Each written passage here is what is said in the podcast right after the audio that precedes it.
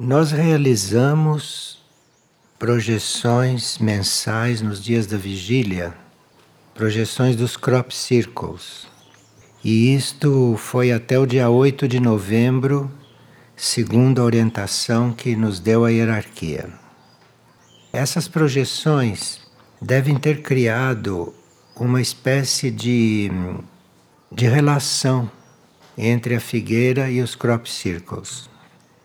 E agora que as projeções terminaram, alguém estava caminhando pelo bosque de eucaliptos da vigília e lá teve uma visão interna de crop circles no bosque, só que não eram desenhados, eram crop circles projetados e não eram materializados, mas quem era vidente os via.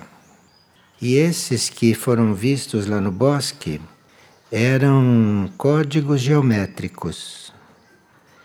E a pessoa que os viu teve uma espécie de intuição, dizendo que os crop circles não são só materiais, não são só impressos, como nós sabemos, mas eles existem também no éter planetário, existem na atmosfera existem nos planos sutis. E esses que foram vistos lá no Bosque da Vigília estariam trabalhando para estimular a nova natureza. Nós sabemos não que na nova Terra a natureza vai ser diferente. A natureza é uma só, não em todo o universo. Mas a natureza toma diferentes formas. Então, está sendo preparada para o planeta Terra, para depois da sua purificação, uma nova natureza, que nós não sabemos como vai ser. Vai haver uma nova água, por exemplo. A água, depois da purificação, vai ser curativa, porque depois da purificação, depois da humanidade ter sido depurada, então a água vai ser curativa e os tratamentos vão ser muito naturais. E isto tudo para nós ainda é um mistério, mas sabemos que está para acontecer. Então, esses crop circles que estariam ali no bosque da vigília, no ar, eles estariam colaborando para a nova natureza, segundo o que a pessoa intuiu. E uma pessoa está perguntando se um eremita pode atingir um grau espiritual elevado. Bem, depende do contato que o eremita faz com seu ser interno, depende do contato que o eremita está fazendo com Deus. São Bento, na sua regra, dizia que a gente tem que tomar muito cuidado com os giróvagos ele chamava de giróvagos, os falsos eremitas. Giróvagos, segundo ele, são aqueles que andam porque gostam de andar. E quando existe uma organização, geralmente nas ordens religiosas, não? Dos eremitas, então ele não é completamente solto. Um eremita, dentro de uma ordem, ele deve ser supervisado, acompanhado pelo bispo, no caso de haver hierarquia religiosa. Um bispo é o responsável por um eremita, para ver se aquilo não está degenerando em alguma coisa e para ver, seguir acompanhar o desenvolvimento espiritual dele. Agora, Há eremitas que não pertencem a ordens religiosas. São eremitas porque a mônada é eremita. E por que, que o eremita caminha? Por que, que o eremita está sempre caminhando? Os verdadeiros eremitas estão seguindo uma lei. E essa lei é anunciada nos atributos do monastério.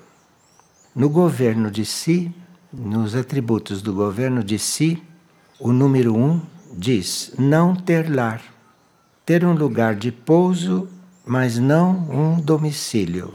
Isto é um atributo para todos os que são monges. Agora, nem todo monge é eremita, mas faz parte da sua vida, faz parte da sua natureza não ter lar algum.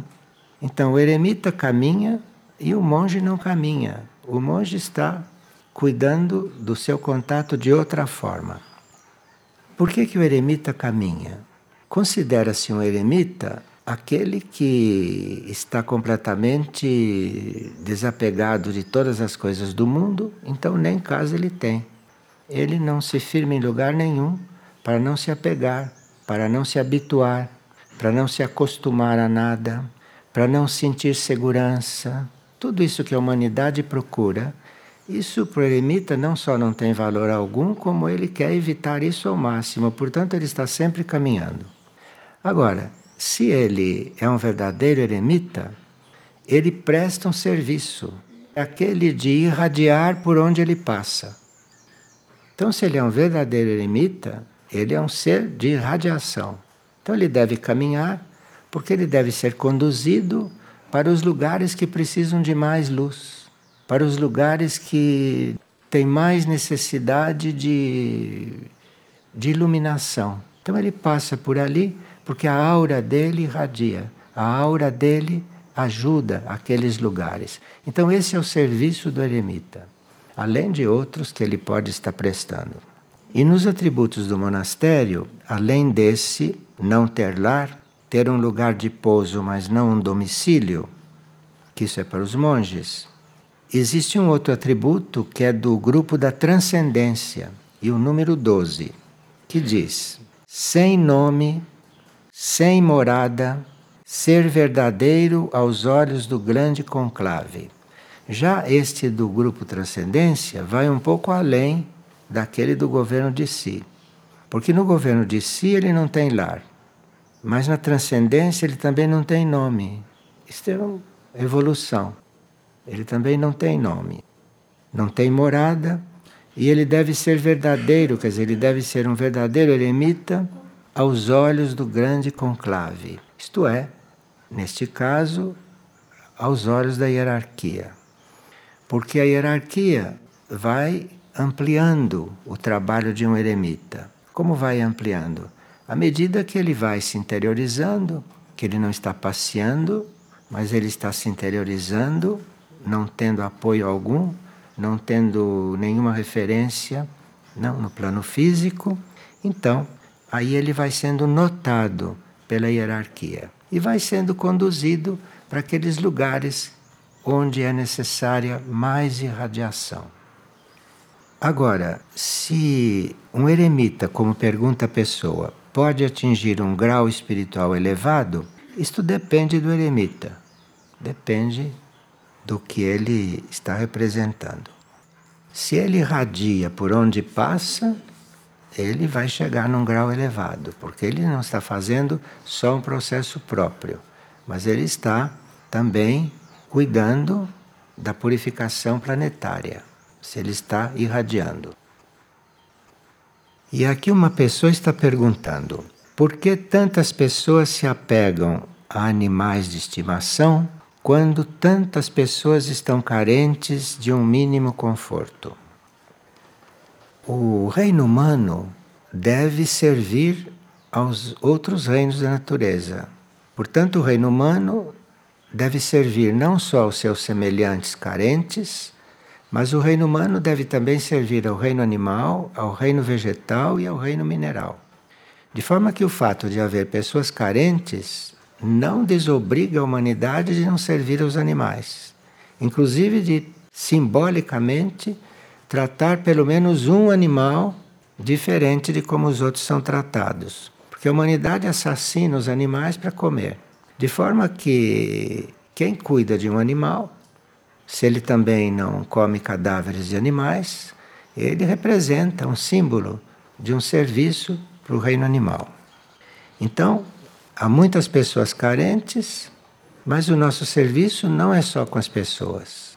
Nosso serviço é com os outros reinos também. E há mônadas, há seres que vêm com a tarefa de servir ao reino humano, como Madre Teresa de Calcutá, por exemplo.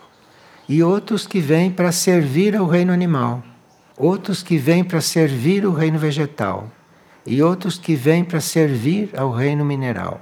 Se a humanidade dividisse entre si todo esse serviço, os reinos teriam uma outra vida sobre a Terra. Mas a humanidade se ocupa de usufruir dos reinos. Usufrui dos seus semelhantes, faz os seus semelhantes trabalhar para ela, usufrui do reino animal, usufrui do reino vegetal de uma forma selvagem. Vocês veem o que estão fazendo com as florestas, sem saberem o que significam as florestas, sem saberem, ignorando que à medida que eles vão cortando as florestas, à medida que eles vão fazendo isto, vai havendo menos contato entre a Terra e os planos superiores. Porque só a presença das florestas já está fazendo um contato entre a Terra e os reinos superiores. Os reinos da natureza, humano e vegetal, teriam esse serviço. O reino humano teria o serviço através da sua oração, através do seu alinhamento, através da sua busca interior, o reino humano tem esta tarefa de ligar a terra e o céu. E o reino vegetal também tem esta tarefa. Só que o reino vegetal liga a terra e o céu através das florestas, de forma que o homem não sabe o que está fazendo. Vocês viram quando eles dizimaram todas as florestas da Europa, o que aconteceu com a Europa? A Europa se tornou materialista. Europa se tornou um continente sem luz, de uma forma geral. Cortaram todas as florestas e a Europa ficou sem a ligação feita pelo reino vegetal. Então, aqui no Brasil, estamos neste caminho também, é bom que a gente desperte, não? E que quem puder faça alguma coisa por isso. Quem não puder fazer nada, ore. Faça oração. Faça oração porque a oração tem um efeito imprevisto. Orar todos podem. E se faz uma oração e o anjo da nação canaliza aquela oração para onde for mais necessário. Então parece que a gente não pode fazer nada, mas pode, porque pode orar. E cada nação tem um seu anjo.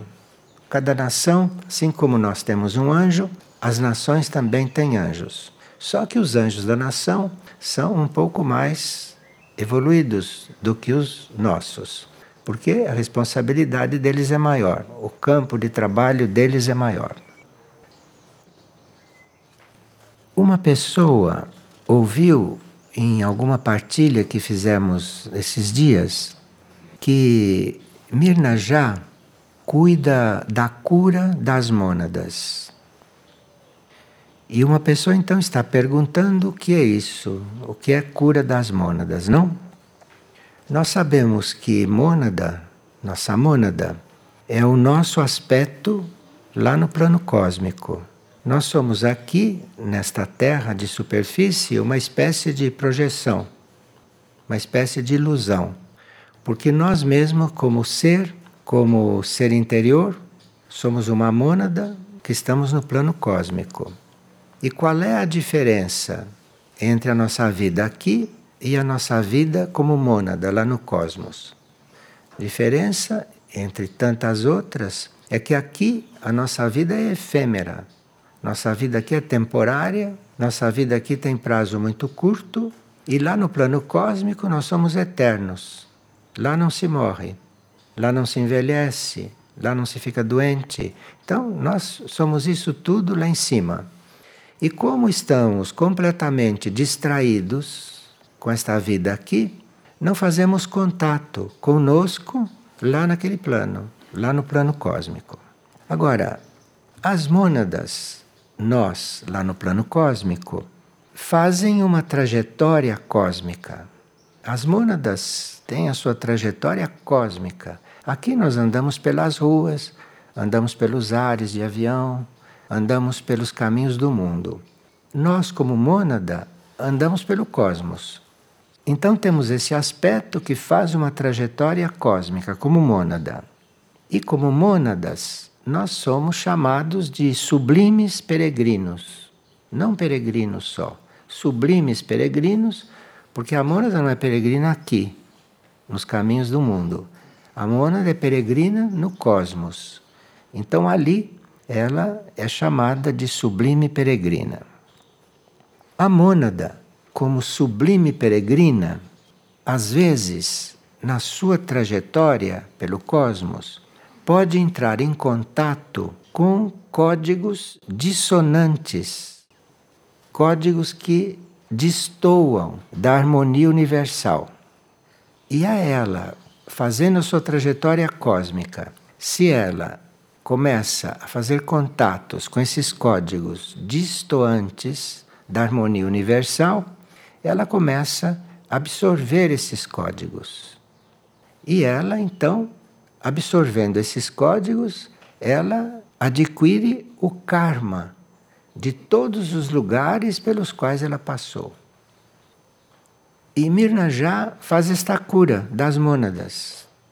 Por isso é que Mirna já não se ocupa de cura física, né? Nós sempre dizemos que Mirna já não se ocupa praticamente de nós aqui. Mirna já se ocupa de mônadas. E a cura das mônadas é uma atribuição de Mirnajá, isto é, a cura dessas mônadas que, na sua trajetória, recolheram todos esses códigos desarmônicos e essas mônadas que estavam nessa situação passam por civilizações, outras civilizações, porque as mônadas não existem só aqui, não? Passam por outras civilizações e vão recolhendo, vão recolhendo todas estas coisas. E aí, quando essas mônadas entram na órbita da Terra para fazer um, a sua trajetória aqui, Mirnajá cuida delas, cuida da sua cura. Esses códigos que as mônadas recolhem e que não deviam recolher, mas recolhem na sua trajetória cósmica. Assim como nós aqui, não se somos eremitas, recolhemos tudo que está no ambiente que estamos atravessando, não? Por isso, temos que estar com a capacidade de transmutar, temos que estar com a capacidade de transmutar o que encontramos para não recolhermos aquelas coisas todas e não ficarmos distribuindo por aí. Mas então, assim acontece com as mônadas. E esses códigos desarmônicos que elas podem ir recorrendo por onde passam, a impedem de ativar todo o seu potencial criativo. Então é nesse sentido que existe a cura das mônadas. Porque nós temos a mônada não como o nosso nível mais perfeito, mas as mônadas não são iguais. Cada um teve a sua trajetória.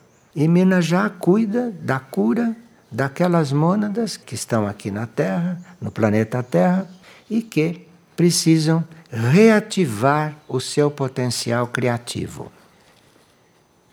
E essas mônadas que estão nesta situação, estas mônadas que precisam de cura, tem o seu contato com os níveis supramonádicos muito limitados.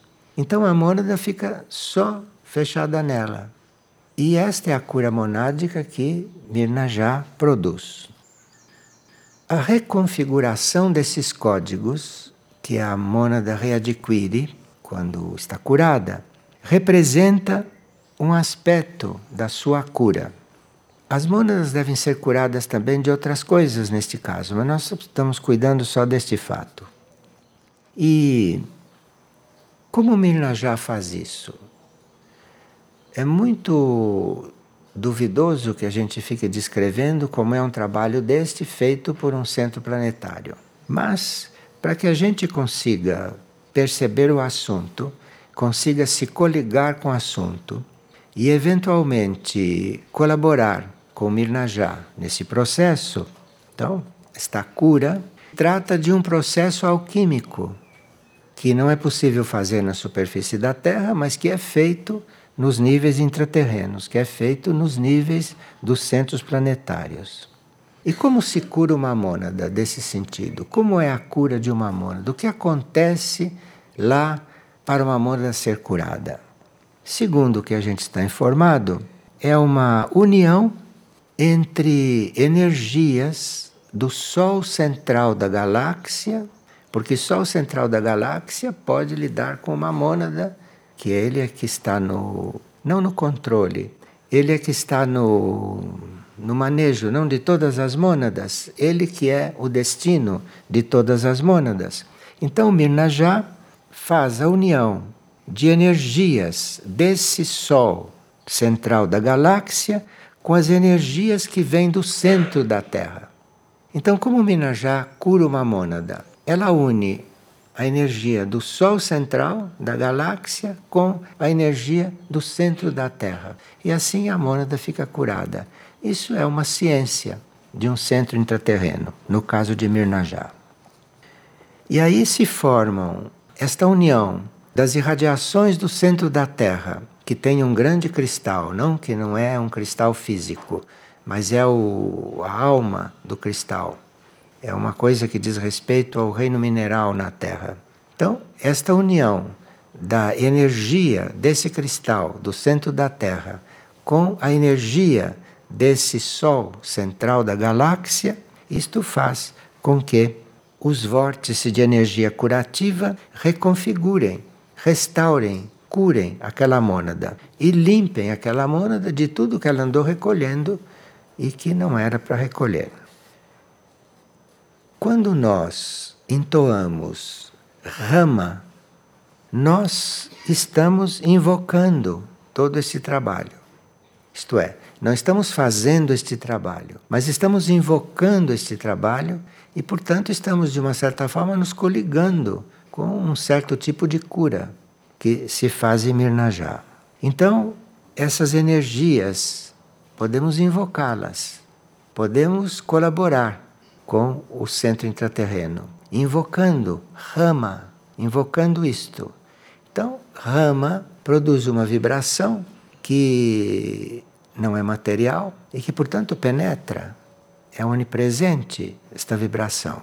E com isso estamos como que fortalecendo e colaborando com o trabalho de Mirnajá. Quando emitimos uma vibração como Rama, estamos invocando a cura para todo o nosso ser também. Porque o nosso ser também, na sua trajetória terrena, vai recolhendo muita energia que nem sempre é boa, não?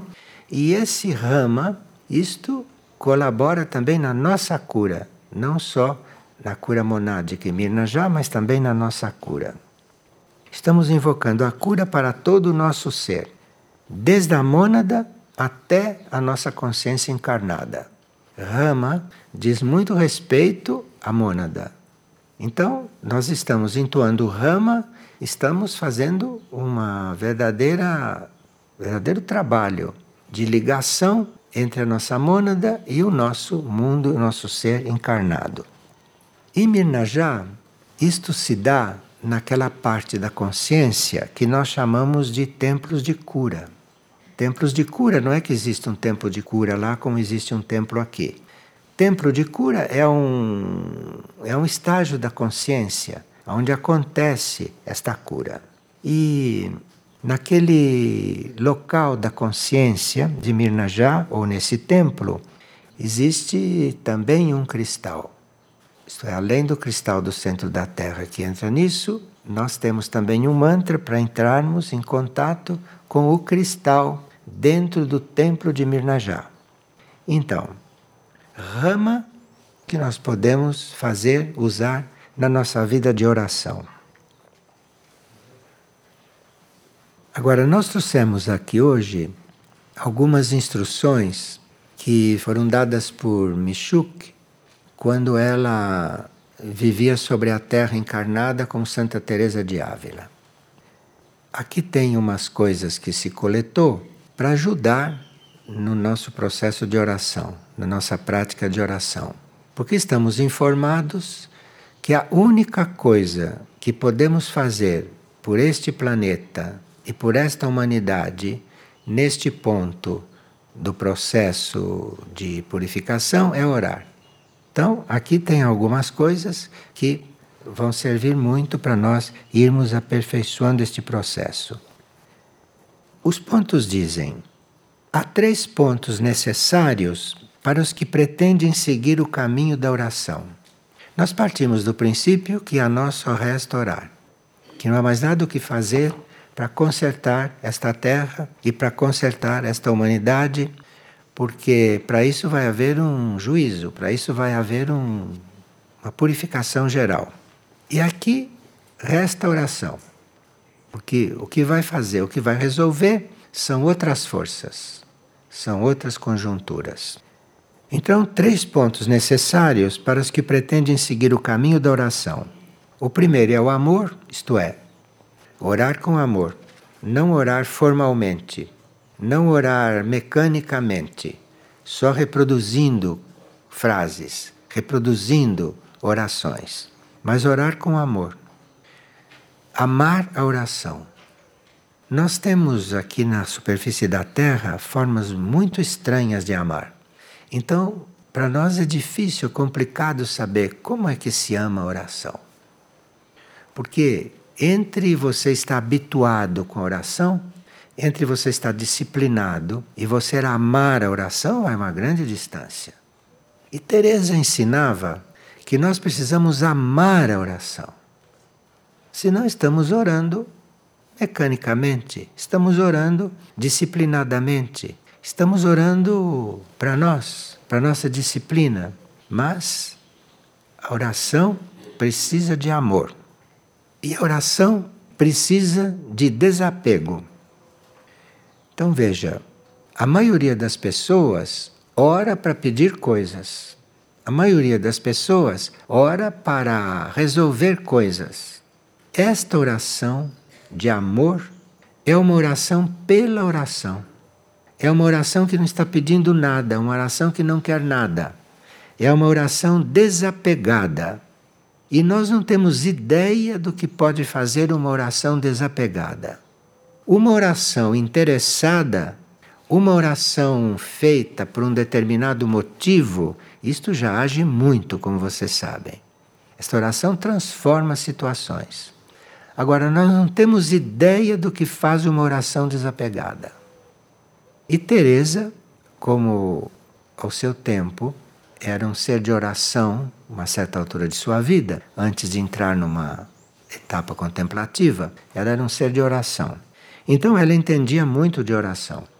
Através da oração, ela chegou na contemplação. Então pode nos ensinar alguma coisa a respeito de oração. E ela diz que o desapego na oração é fundamental.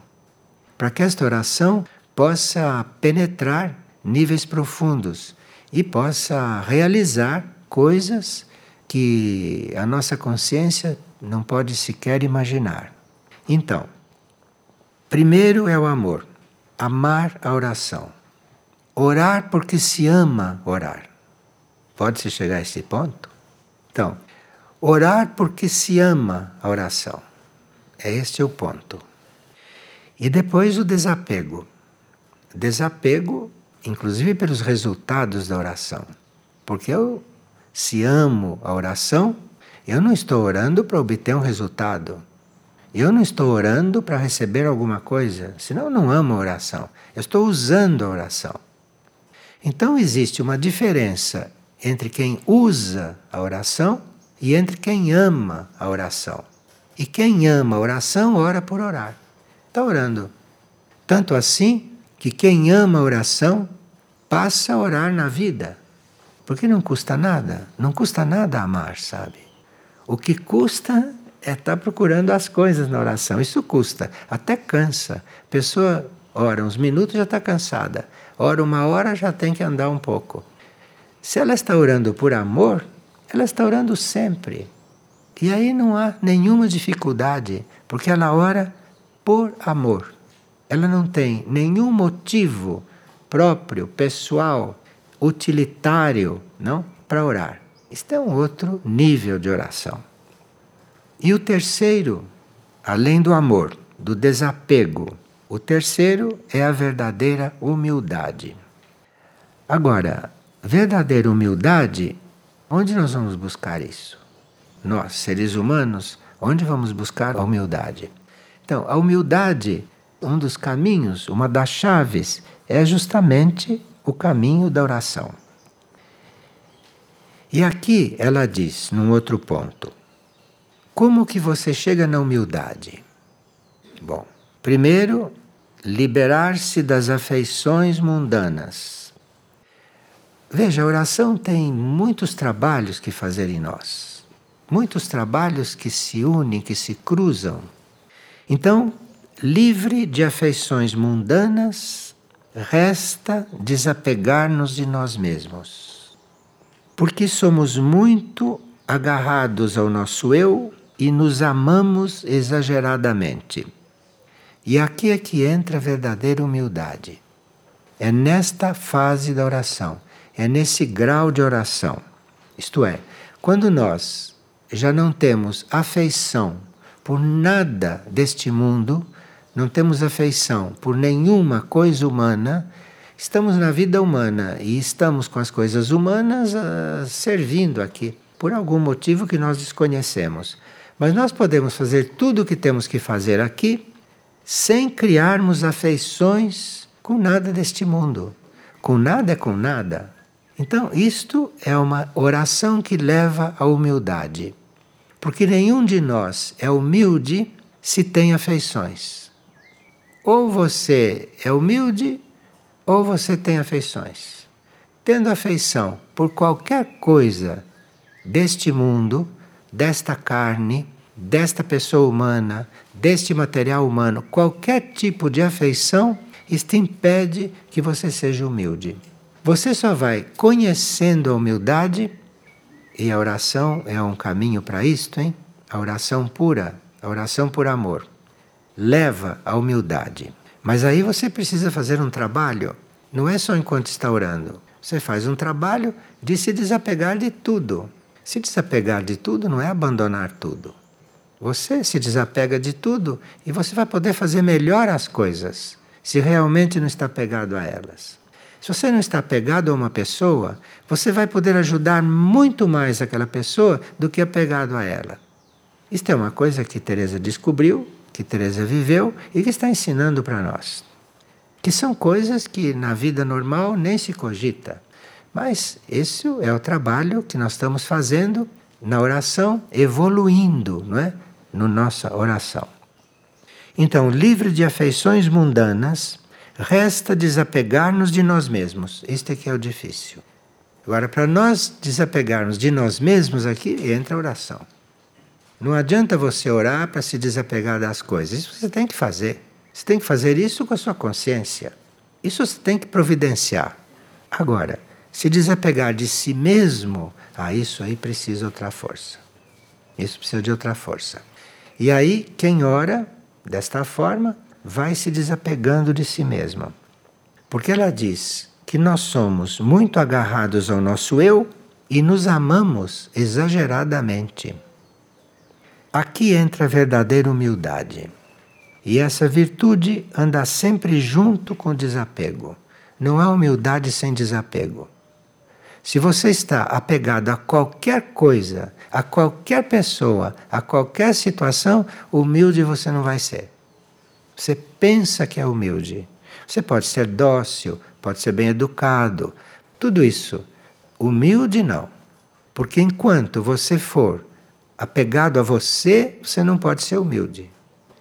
Então veja que curso superior de oração está nos dando. Mas para isso nós teremos que ser puros na oração. Teremos que orar por orar para chegar nesses pontos. Depois ela diz: de todos os modos queiramos ser pobres. Isso nós precisamos querer ser pobres. Porque pobreza não tem nada a ver com coisas materiais também. Está se falando de pobrezas num outro sentido. De todos os modos queiramos ser pobres, ter só o necessário em casa, nas palavras, e muito mais no pensamento. Então, se você acha que há muita miséria, você seja pobre. Seja pobre, que você está compensando tudo isso. Mas ser pobre não é só no campo material. Ser pobre não é você não ter objetos supérfluos, não usar enfeites, todas essas coisas que a humanidade usa normalmente, sem saber o que está fazendo. Então, ser pobre não é só nesse campo, na casa, no ambiente, não que deve ter só o necessário. mas também nas palavras e no pensamento. Ser pobre no plano físico é relativamente simples. Você decide vai se desfazendo das coisas e fica só com o necessário. Mas ser pobre nas palavras, como é que se faz isto? Como é que você vai ser pobre nas palavras? Não é ficando mudo. Como não é ser pobre você não tendo mais casa. Não. Isso é para eremita, não é para todo mundo. Então você tem que ser pobre nas suas palavras também.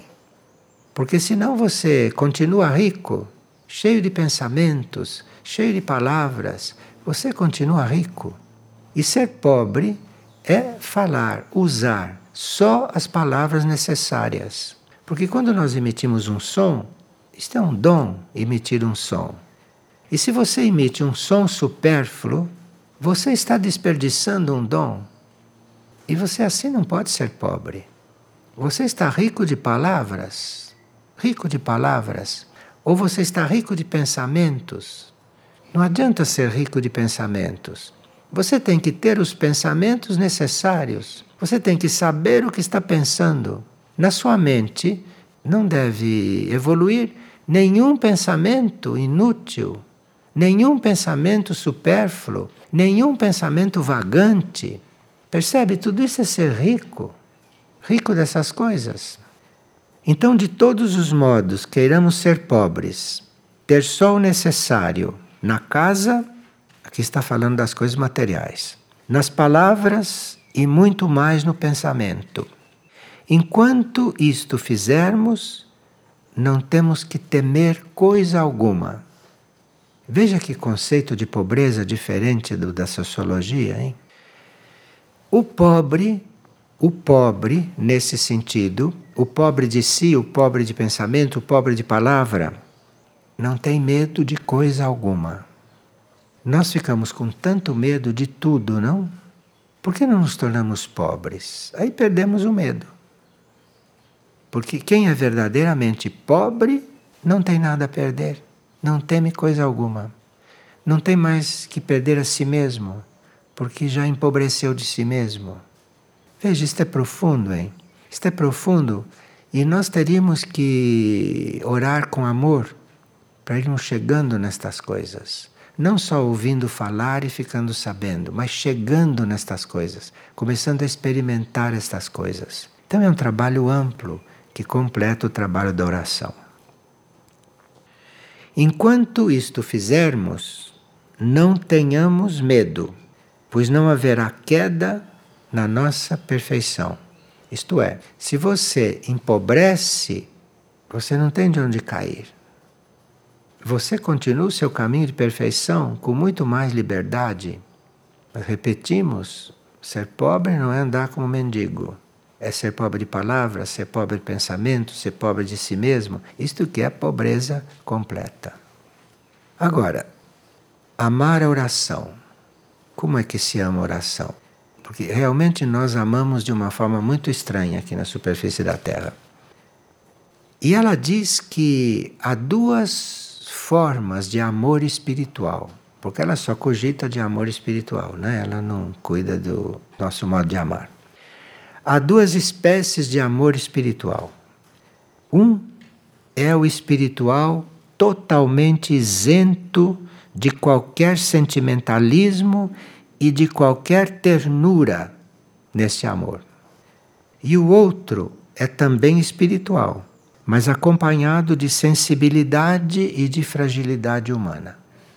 Então, quando no amor existe sensibilidade, nós estamos no outro tipo de amor. Estamos nesse amor humano, que é o amor de sensibilidade. Amor é uma coisa muito abstrata. Amor é uma coisa invisível, amor é uma coisa cósmica, é um raio cósmico. Amor não tem nada a ver com sensibilidade. Sensibilidade é o jeito humano de amar. E isto não é amor espiritual puro. Isto é amor espiritual na humanidade. Então, há duas espécies de amor espiritual.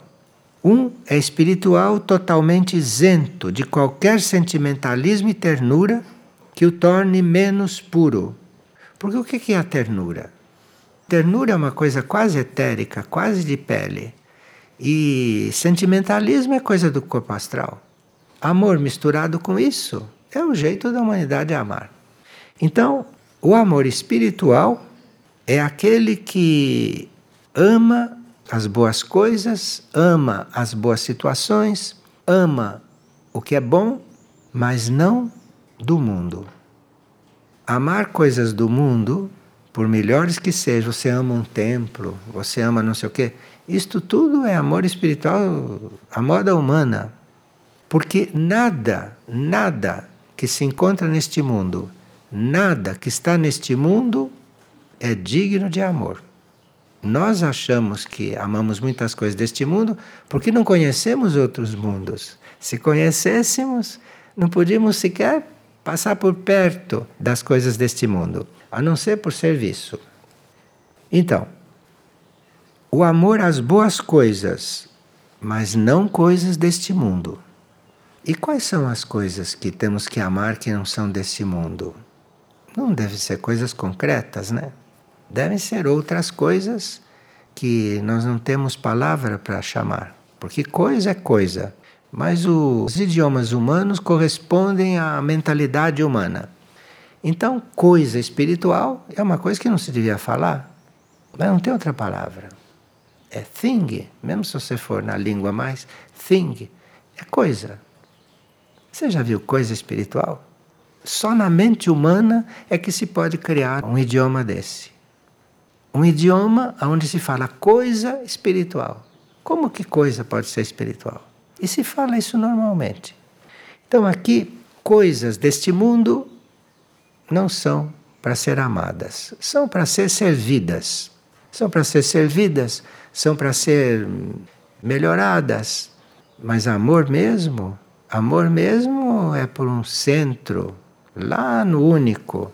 Amor mesmo é lá fora deste mundo. E é aquilo lá que vai distribuir o amor corretamente.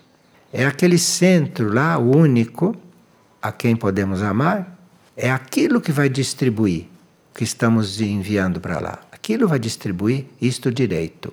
E aí talvez não houvesse mais pobres, mas você querendo ajudá-los, resolvendo o problema deles, isso não é assim. Isso não é bem assim. Você tem que lidar com estas coisas como Teresa de Calcutá lidava, porque ela nos deixou um bom referencial. Ela vivia no meio dos pobres, mas ela não estava conectada com a miséria deles. Ela não estava conectada com a situação deles. Ela estava conectada com Deus dentro deles. Ela estava conectada com a essência, que é igual em nós todos. Bom, e aqui Teresa continua.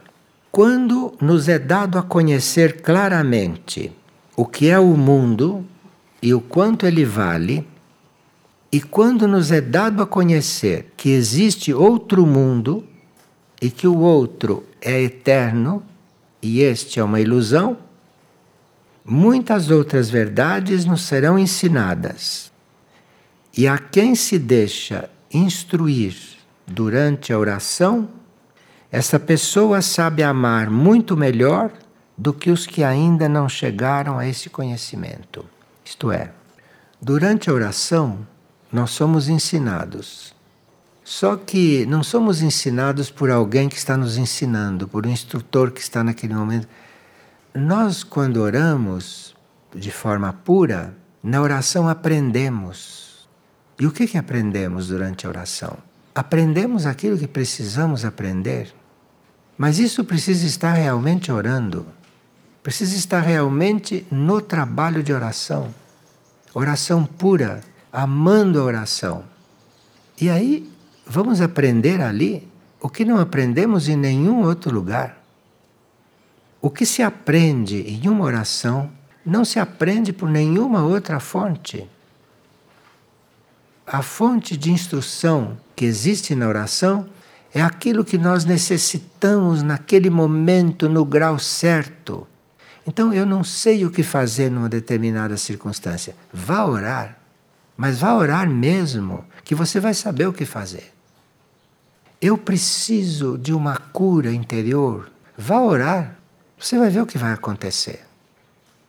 Mas vá orar por amor. Não vá orar porque você precisa. Você vai orar por amor.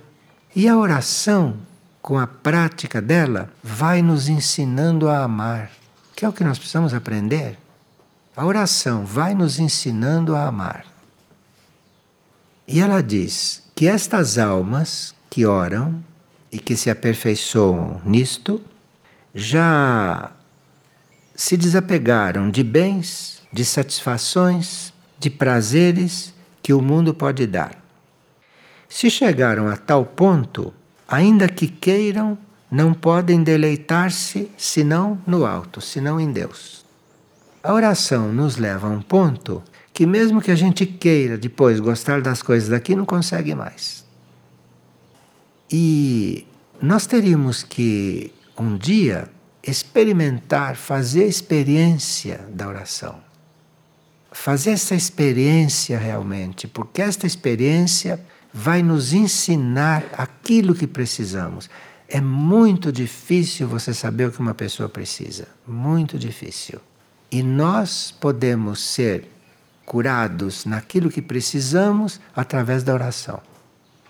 A oração é extremamente curativa naqueles pontos que nós precisamos ser curados, porque ela é sábia, hein? A oração não se desperdiça.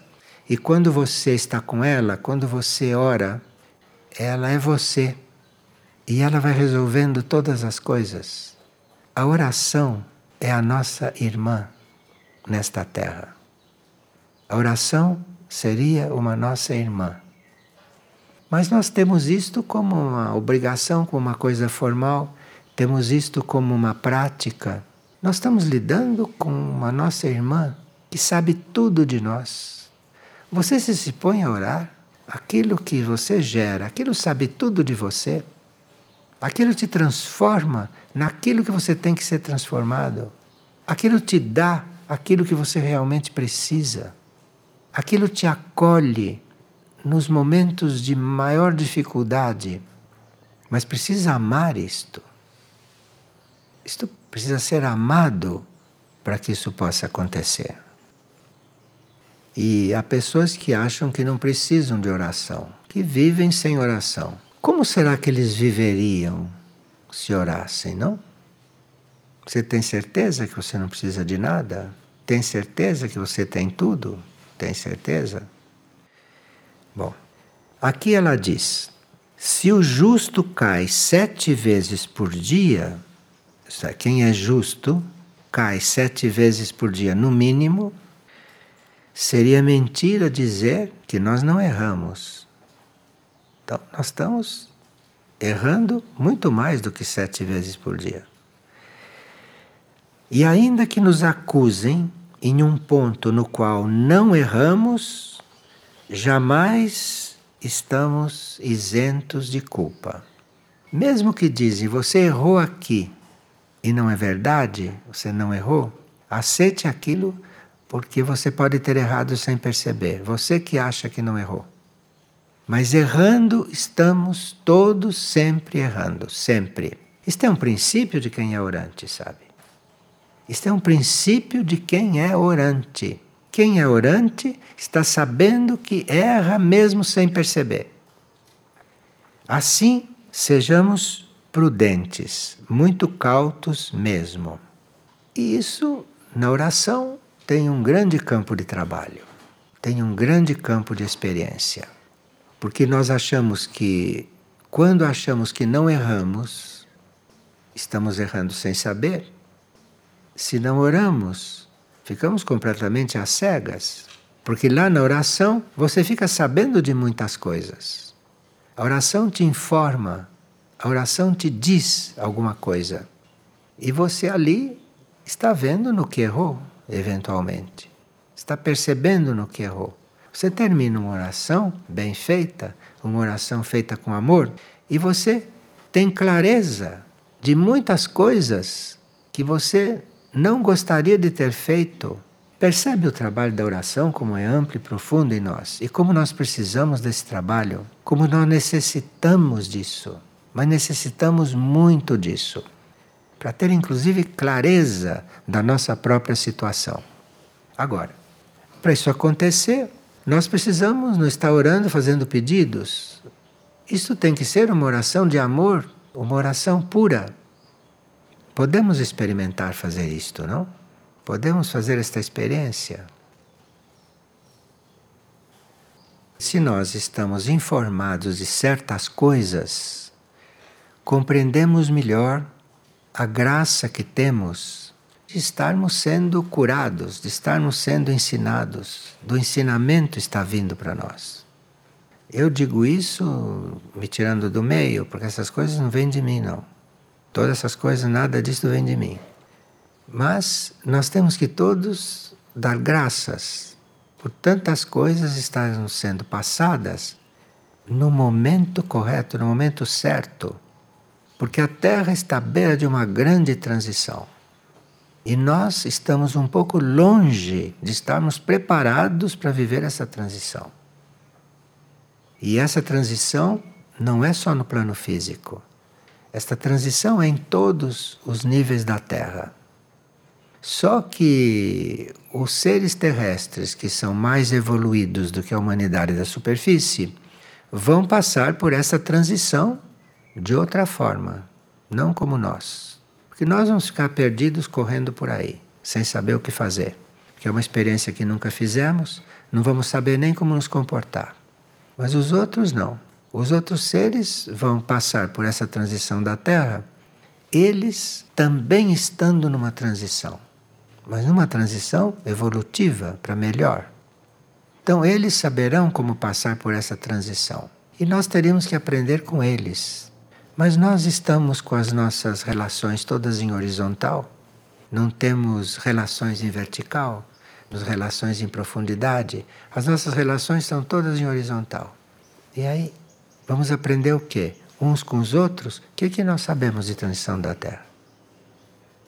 As últimas que nós vivemos já faz tanto tempo que não há quem recorde. Quem esteve na Lemúria e viveu as coisas da Lemúria, recordar não recorda mais. Tem isso já dentro do seu ser como experiência. E quem passou também pela transição na Atlântida tem isso no seu interior, mas também não se lembra. E agora vamos passar por uma outra. Vamos passar por uma outra e vamos aprender outras coisas. Então, este processo da transição e esse processo da oração, que está nos sendo trazido de novo, isto tem sentido se cuidar dessas duas coisas juntas. Tem sentido. Agora, orar por amor, orar não por si, orar por orar, aqui é que está a questão. Porque esta é a forma disto passar para a vida. Você orando, pedindo coisas, como vai orar vivendo? Você só pode orar vivendo se você está amando a oração. Se você está amando a oração, você está orando sempre. De alguma forma você está orando. E a nossa forma de orar também vai evoluindo. Quando a gente pede para ser transformado, para ser um canal, isso também é considerado uma oração pedida? Não. Nós nos tornarmos um canal é um trabalho que devemos mesmo fazer, porque todos nós somos canais em potencial, todos. Nós não precisaríamos estar recebendo coisa de ninguém, porque como canal nós devíamos estar em contato com aquilo que precisamos. Todos nós somos isso em potencial. Então você aí está exercendo a sua função, querendo isto. Isto não é um desejo de ser canal. Bem, quem deseja ser canal, vai ser canal de baixos espíritos, porque só um baixo espírito é que pode entrar num canal assim. Então, você está exercendo aquilo que você deve exercer. Isso não é querer, isso é se dispor, é se abrir. Mas aí, para ser canal de coisas válidas, é preciso que a gente não tenha intenção de usar aquilo para o próprio bem, para as próprias coisas. Aí tem toda a regra que os canais devem conhecer. E para ser canal, você tem que estar sempre disponível. Um canal está sempre disponível. Um canal está só para aquilo na vida, só. Então, se ele sente que tem uma coisa que está descendo, ah, ele vai receber aquilo. Ele não vai dizer, não, espere um pouco, porque agora está na hora de eu ir para a escola. que é como nós fazemos. Tem gente que faz reunião de canalização com hora marcada. Segunda, quarta e sexta, quando ele chega do trabalho, vai se reunir para fazer canalização. Você é um canal a qualquer hora, a qualquer momento. E se tem algo a ser canalizado, você para tudo, é aquilo, aquele momento ali. Somos todos canais, em potencial. Temos muito que orar, né? Temos muito que orar.